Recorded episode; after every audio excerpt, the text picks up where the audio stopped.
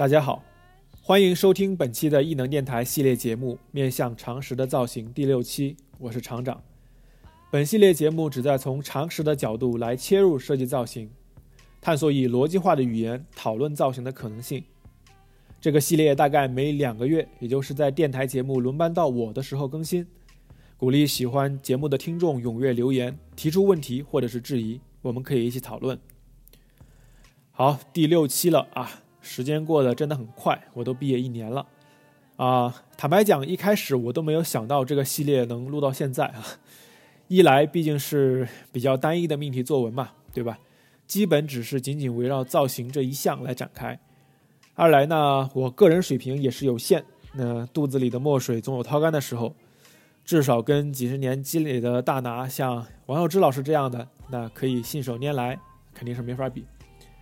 但是录到现在呢，其实每次准备这个节目，反而成了我进行一个比较系统和深入的思考的一个机会，所以对自己而言呢，也算是一个良性的循环吧。可以说，我也是在这个过程中啊去学习。那么，希望这个节目呢，能够促进我和大家都一起有所收获、有所进步吧。OK，还是老规矩啊，先看一下听众提问。有一位朋友在网易云留言说：“能不能做一期节目，理性分析一下个人对造型的不同喜好背后的逻辑？”啊，这个问题提得很好啊！我这期的主题呢，其实也是借用了这个问题作为一个引子，所以先感谢这位听众啊。那么接下来呢，我不会单独先回答这个问题，而是直接开始今天的主题。那么问题的答案呢，也就包含在节目的正文之中。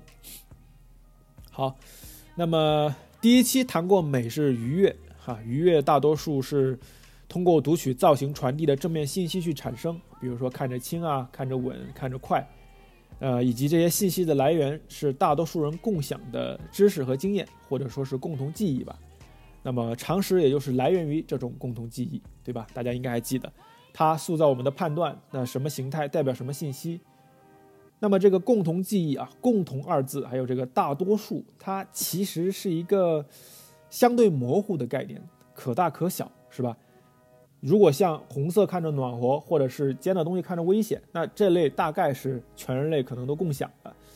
但是呢，既然人的审美又存在着差异，那肯定存在着不那么普世，而只是适用于某一人群的常识，甚至可能是非常小众。如果只是针对普世，就是你觉得可能全人类都有的那部分去做设计，那造型可能会很很可能会变得非常的千篇一律，是吧？而硬件呢，它也不可能像一些软件一样啊，可以深度定制、随时迭代，甚至可以说通过什么推送啊或者这样的千千人千面对吧？那么我们做硬件产品的，它的调研的目的实际上就是往往是。需要知道这些具有针对性和特殊性的信息。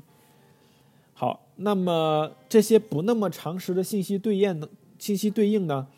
它们也是由经验、知识和记忆中得来，这一点是一样的。但是呢，它们有一个不一样的地方，有一个鲜明的特点，它就是，就是他们会反常识。这个反常识倒不一定说是同一个形式读取到的信息会相反。而是说你无法通过一般的常识去推理出这部分的信息，或者说它会覆盖掉其他的信息。啊，举个我自己的例子吧，就是，呃，我买鞋啊，我买鞋有一个很鲜明的好恶，就是我不喜欢没有 logo 的白鞋，是不是比较奇怪？因为很多人会觉得那样的鞋百搭、低调，对吧？简单但是耐看，但我就不喜欢。就如果你用。我们以前反复讲的那套方法去分析呢，其实是很难讲通的。那白能有什么错呢？是吧？如果经过用心设计，中底和鞋带什么的加点细节，那美学上好像是没有什么可以去挑剔的。但是你要说信息，那对吧？简单、轻松、轻盈，那都有是吧？都是正面。那我为什么为什么我不喜欢呢？其实很简单。因为这种白鞋嘛，白色球鞋，如果由于它销量好，那工艺简单，那也不需要什么抄袭嘛，对吧？那从来都是各种低价鞋厂的最爱。我因为呢，从小就在地摊上那种廉价商场里看到大量的这种鞋，使得它在我的记忆里就多了一层信息，那就是这种鞋是廉价的。这甚至跟它设计的好不好都没有关系。我一看到这种白鞋，我因为如果我它没有这个牌子的话，我就会觉得这个好像是廉价鞋厂出来的。这这种东西是，我觉得这种根深蒂固的这种心理啊，我相信很多人都不陌生。我们一般还会用另一个词来形容它，那就是偏见，是吧？那所有人都会有偏见，因为我们不可能去深究所有事物，所以势必要简化我们对世界的认知。就好像你，啊，大脑里存存储了很多文件，你没有办法全都仔细打开看看里面的内容，但是你必须要给它命名，所以你稍微扫了一眼就起了这个名字，从此呢，它的内容可能就。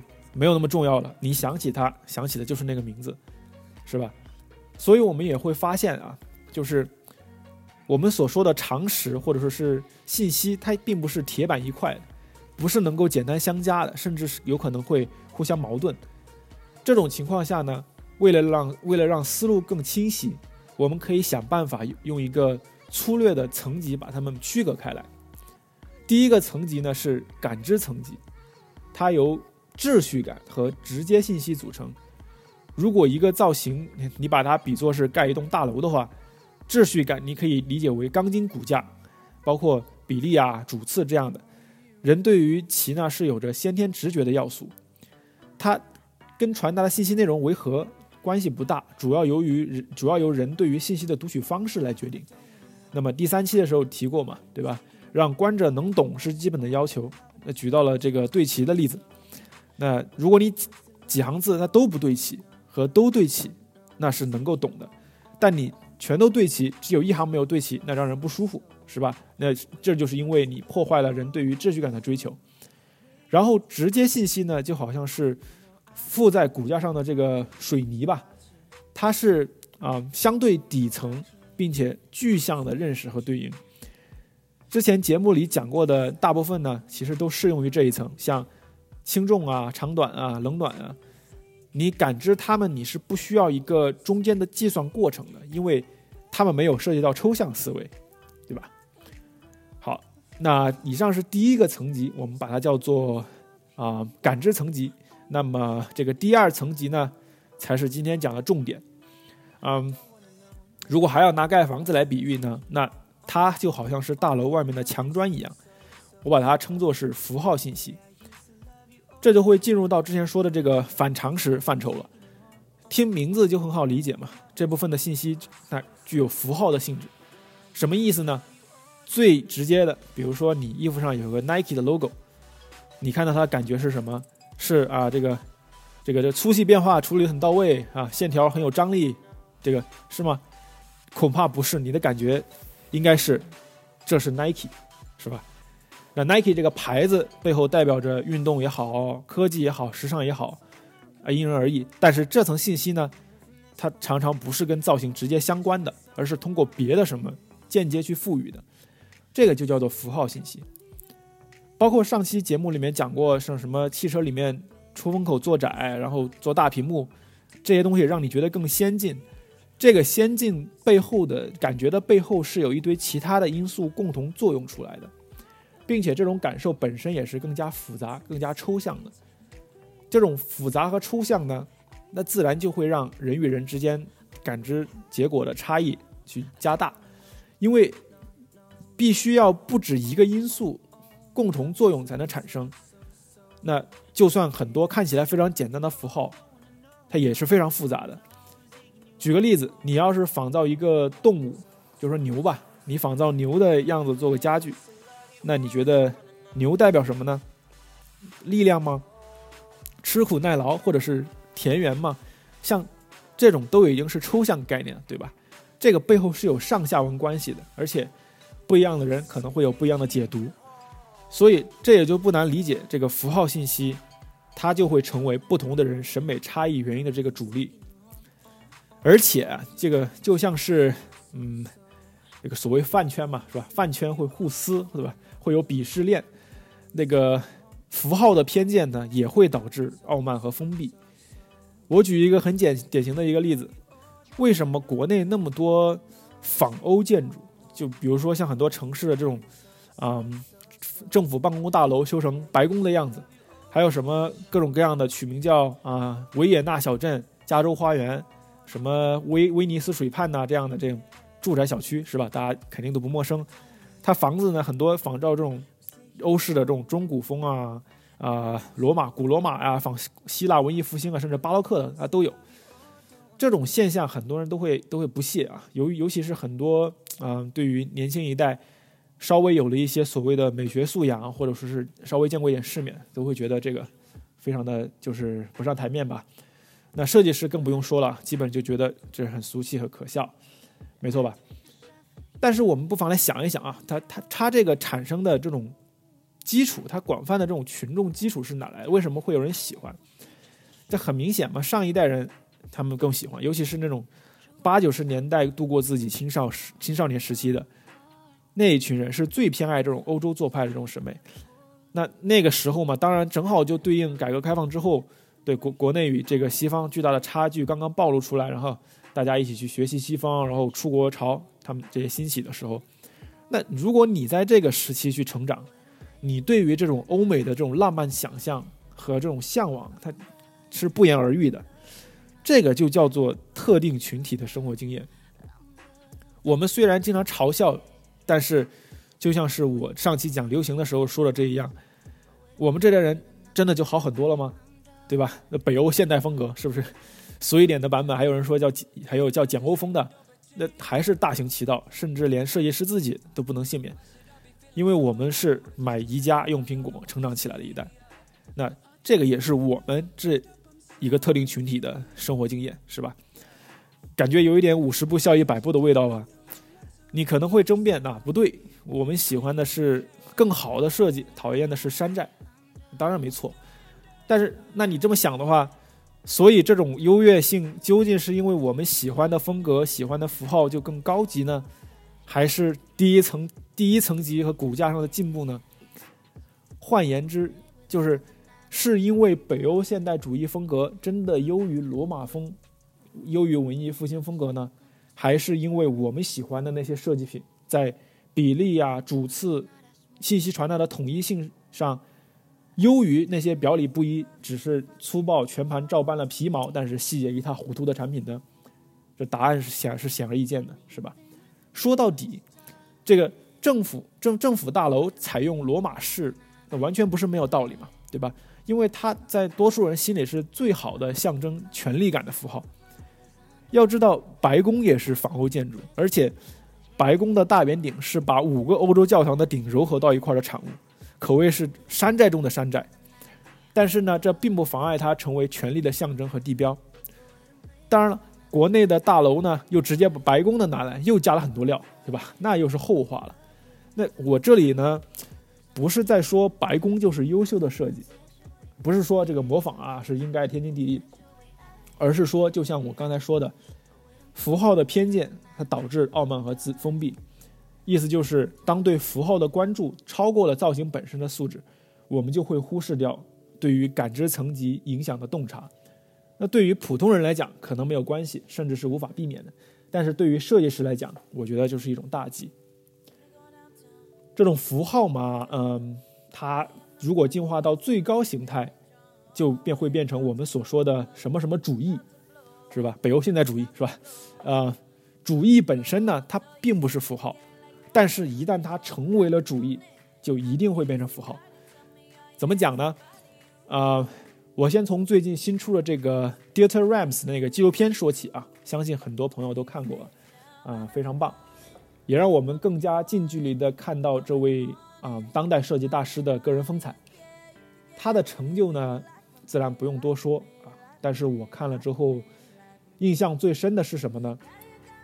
不是设计十原则，也不是他在这个博朗的成功，而是他的那种对于自己理念绝对的自信。你可以看到他会斩钉截铁地说啊，他不喜欢什么，他觉得什么是不好的，这说明他是发自内心的相信自己的那一套啊，就自己的设计原则是。很正确的，是可以让人类受益的，是可以让世界变得更美好。为什么要说这个呢？是因为我想到啊，他这种对于现代主义设计一辈子这种贯彻，坚持所谓的极少的经典耐用的这种设计，让物件回归到呃工具的本质，然后或者说是背景，从而让人从物质符号的压迫之中解放出来，更关更专注于现实生活和与其他人相处。这些都是他的理念，对吧？然而他奉行的这种主义，在现实生活中呢，其实我们可以发现，变成了当代消费文化中最强势的符号，对吧？大家都喜欢，对，我就说，北欧现代风，每次都要嘲讽一遍，是吧？极简主义什么这些东西，就它已经变成了一种符号。这其实不得不说，它是一种极大的讽刺啊！这跟他就是 Rams 想要的东西完全是相反的。消费者很多，他不需要知道这背后的理念是什么，他只需要就是不停的去购买市面上大量的所谓极简风的产品，而且这些产品也不需要像他想的那样去耐用，可以经久不衰，不需要设计新的东西来浪费资源。大家会不停的去买这样的东西，是吧？然后来完成自己对于高级审美的想象。这种设计师呢，虽然知道这种主义的源流，但是。我们又有没有在对于这种对于这些大师和经典杰作的崇拜中，将是不是简单作为判断设计好坏的黄金准则呢？去把这种东西粗暴的公式化呢？我觉得是非常值得思考的。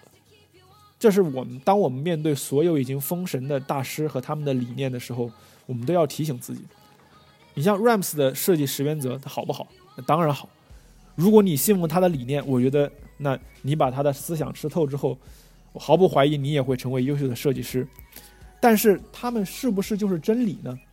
那我觉得不是，对吧？我觉得他们是一种理想。理想的意思就是说，虽然值得追求，但是不可能实现。就像 Rams 本人无论有多本本人无论有多大的能量、多大的影响力，他都无法阻止他深邃的设计思考沦为一种简单的符号，供人朝拜、供人消费。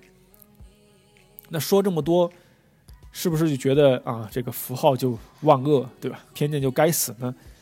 那当然不是，不仅不是啊，邪恶的设计师还要对他们多加利用。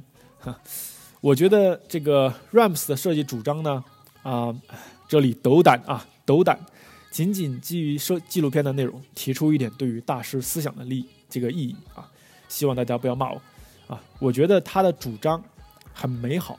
但最大的问题在于，他假设他做他的东西基于一个假设，就是人都是做自己的事情，去跟人交往才会更快乐。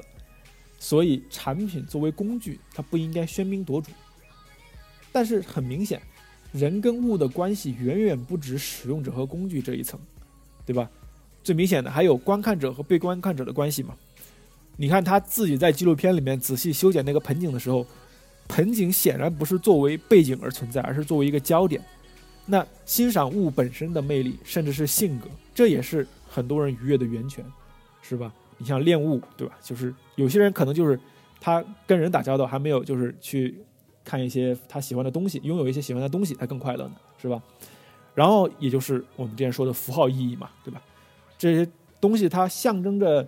物件象征着高于实体本身的概念、故事或者是主义。我们很，我们往往就是需要这些东西呢，来加强对于价值的一种自我暗示。这这种自我暗示呢，不仅是物的价值，还有自身的价值。就是说我用这个代表了我是一个什么样的人，对吧？我品味很好，我很环保，甚至说我很有钱都可以。这种东西甚至不是说传达传传达给外地的，就是很多时候你。希望这种东西来加强自己对自己的认知，就是让自己变得说白了就是自我感觉更良好嘛，是吧？这些东西其实都是人非常非常正常的心理，就好像你买车先看牌子一样，车本身的质量当然很重要，但牌子本身的信息常常会凌驾于设计和品质，对吧？成为消费决策的这一个首要的影响因素。同样的，人喜欢某种风格。追随某种主义，它也常常会超越具体的设计，发展出类似于“屁股决定脑袋”的符号先行。这些东西呢，你说它是好是坏，我觉得每个人都可以有自己的判断。但是呢，作为设计师，我觉得首先要承认的是他们的客观存在，然后我们会发现我们有更多可以发挥的余地。你像 Rams，他可能希望打个比方，就像他希望设计像是那种高级餐厅的一个服务生，对吧？你记住了他漂亮整齐的服装和无微不至的服务，但是你你不用认识他，你不应该认识他，你甚至不用记得他长什么样，这是最好。但是如果你无论怎么把他打扮的低调，这个世界上总有人他可能会对这个这个人的个人故事感兴趣，是吧？那我们是不是应该考虑一下这些人的需求呢？就算你不想去迎合，你还是坚持，你觉得啊，我应该坚持这种像 Rams 那样的这种设计理想，可以。但是仅仅是把这些因素纳入考量，我觉得已经是一种进步，已经是至少是迈出了这种脱离符号束缚的第一步。毕竟现实之中的事物从来都不是非黑即白的，对吧？这个，那无论是符号还是更高形态的主义，那讲到现在呢，我们已已经认识了他们的他们的力量，对吧？他们的强大，他们可以反常识，可以凌驾于设计本身之上，甚至你无论不管你怎么努力，最后都不可有人不可避免的会把设计简单的符号化去归类。但是另一方面呢？我们可以也可以看到，他们其实也是极端脆弱的，因为如果失去了感知层级的优秀和契合，那他们其实就像刚才说盖盖大楼的话，你只剩墙砖，你能干什么呢？甚至这种空中楼阁式的符号呢，它的意义也是随时可以被迅速的扭转，就像那些被嘲笑的这种欧洲风情楼盘一样，是吧？它本来想要拿来，显然是要拿来代表高级的符号嘛。但是，最后呢，却在很多人印象里变成了相反的烂俗，是吧？反过来讲呢，被认为低级的符号，在优秀的设计师手中，也一样可以扭转大众的偏见。那之前这个，呃，高田唯的个人展中就有使用，就是类似于街头牛皮癣广告的配色拼贴来进行创作，那就是一个很好的例子，是吧？最后效果也很好，就证明附加在高饱和度颜色。很多人就不喜欢高饱和度颜色嘛，觉得这个东西，这个对吧不够高级，是吧？但是它这个东西就证明附加在高饱和度颜色上的俗气印象，它不是来源自颜色本身，而是来自于糟糕的排版和字体应用。更重要的还有小广告本身的这个内容，它反过来让作为这个整个设计一环的颜色也变得就是不那么高级了起来，是吧？你可以说这个例子呢，它里面可能有玩梗的成分在里面。但是，梗也是一种符号嘛，是吧？如果梗能让一些元素从令人讨厌让变得让人会心一笑，那我觉得也是用心和了不起的设计，是吧？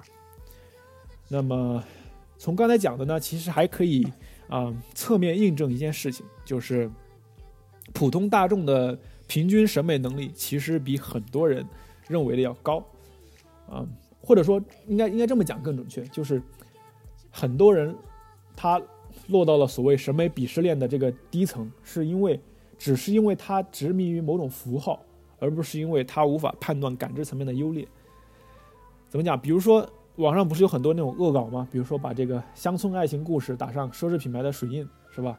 好像里面的这个人穿衣服一下也变得更高级了一点，对吧？还有我认识一个对车基本一窍不通的朋友，他看车展的时候，他对于他不认识的那些牌子。哪个好看，哪个设计的不好，他相当有自己的判断。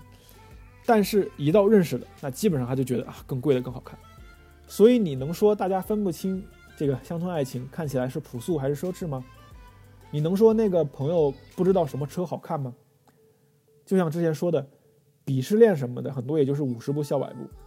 设计师也绝不能认为就跟对潮流，然后使用高大上的符号。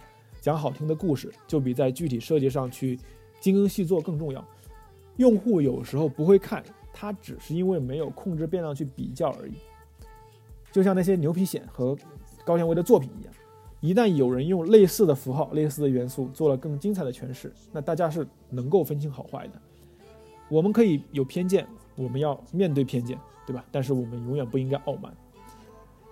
好吧，说了这么多啊。这个大家应该对符号有了一定的认识，那么我们应该具体怎么去应用呢？嗯，可能很多人会觉得这个不要太具象是关键。比如说前面说的，如果你要用动物用牛的形象吧做个家具，那是不是就你不要去直接模仿牛，而是抽象化它的特征来表达我们想表达的东西更高级呢？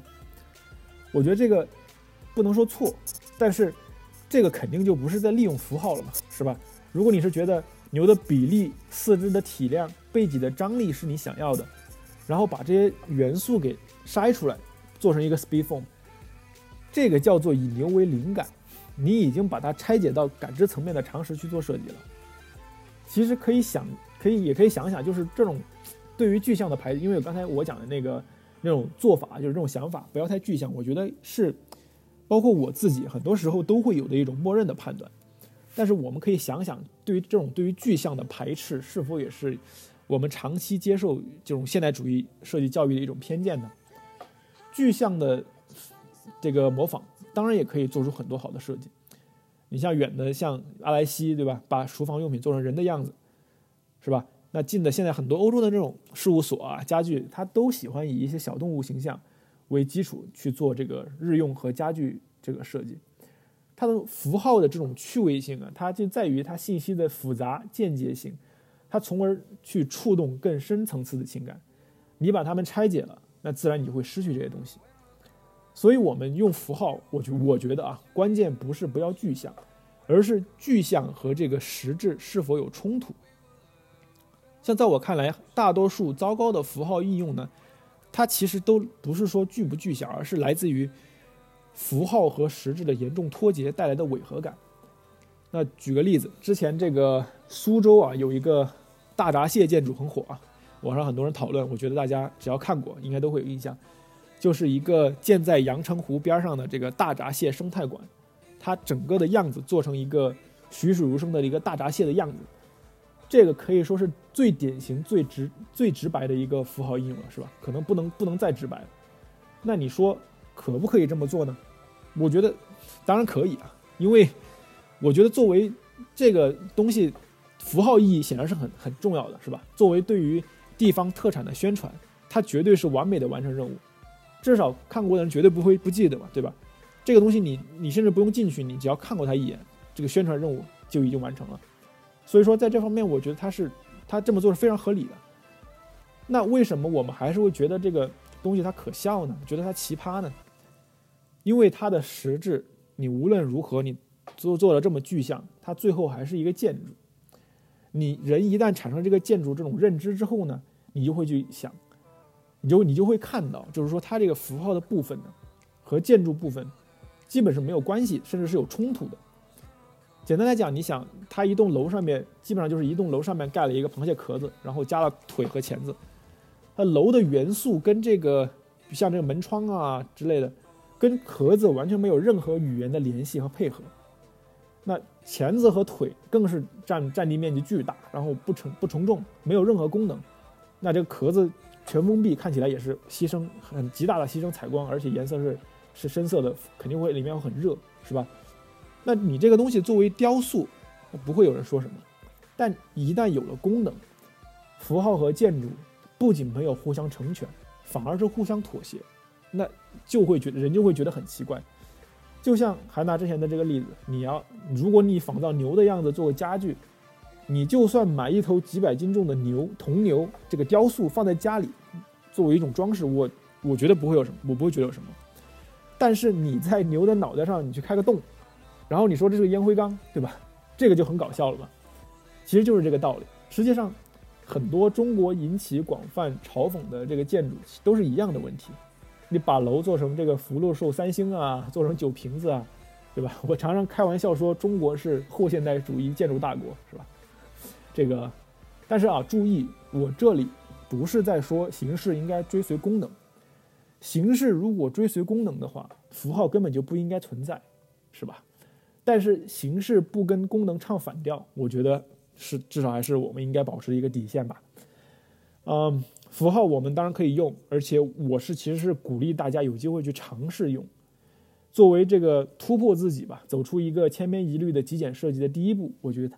我觉得它是有价值的，但是要注意的是呢，符号和实质要互相成全，要内外统一，是吧？从这个意义上讲，其实我们也可以看设计十原则里面的 “Good design is honest”，或许真的是真理，也说不定。好的，本以上就是本期的全部内容，感谢大家收听本期面向常识的造型，我们下期见，拜拜。